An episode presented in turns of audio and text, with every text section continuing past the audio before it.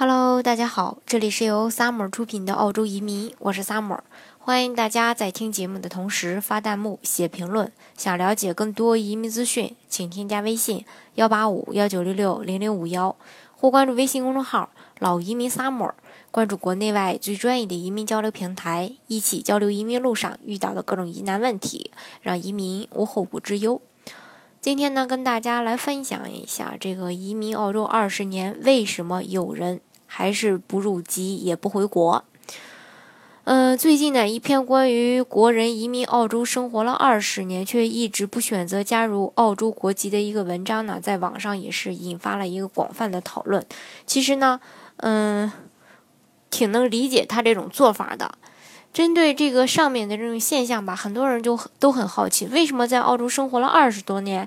既不加入澳洲的国籍，也不回国发展呢？也有很多人反问说：为什么选择不放弃自己的中国国籍，又不回国建设祖国？这不是很矛盾吗？其实呀，移了民的朋友都知道，在澳洲生活没有澳洲国籍也可以生活得很好。其实很长一段时间以来吧，国内一直也有这样的一个道德绑架存在：你到了海外移民了别的国家就不爱国。其实我想说的是啊，生活在海外不愿意放弃自己的中国国籍就是爱国。至于自己爱爱不爱国吧，和入不入澳洲的国籍是没有关系的。有人说得好啊，祖国像是娘家，澳洲呢像是婆家。不论是娘家还是婆家，嫁过去之后呢，双方对自己，呃，都是这个家人，呃，就是。对自己来说吧，都是家人的这种感觉。如果你愿意把娘家婆家的关系处理的像是对立的这种敌对关系一样，那我们只能说这是一段不健康、不和谐的家庭关系。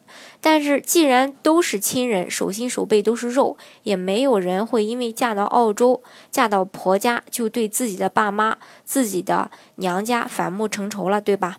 同时呢，在澳洲生活也远远没有让你必须二选一的一个对立面。婆家对大家还是很好的。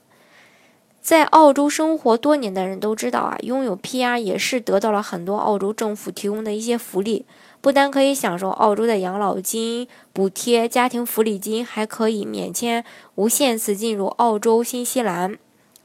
享受澳洲的义务教育，从小学到高中十二年的这种免费的义务教育。当然了，这里的这个义务教育肯定是不包括私立学校的，私立学校呢是需要自己交钱的。移民的子女在十八岁之前呢，还可以享受儿童的这种津贴。在澳洲，即使没有加入澳洲国籍，也可以生活的很好呀。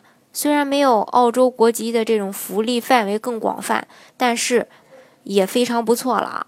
同时呢，回国的时候也会更加便利，也不用申请签证，在国内的账户、户口，祖国给大家的便利，房产还都是属于自己，呃，这个大家自己的，那也是这种心里最真真切切的家的一种感受。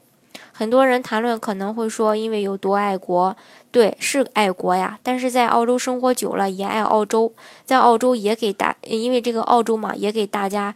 这种完美的生活环境，祖国呢也给大家最完美的这种民族自豪感。澳洲的教育水平也很高，特别是说有孩子呃有孩子的人吧，我觉得他更有这种亲身的体会。因为孩子移民澳洲后，呃也在这里接受不同的教育，澳洲呢也将会是这个大家一直想去生活的一个土地。这个跟爱国是不矛盾的。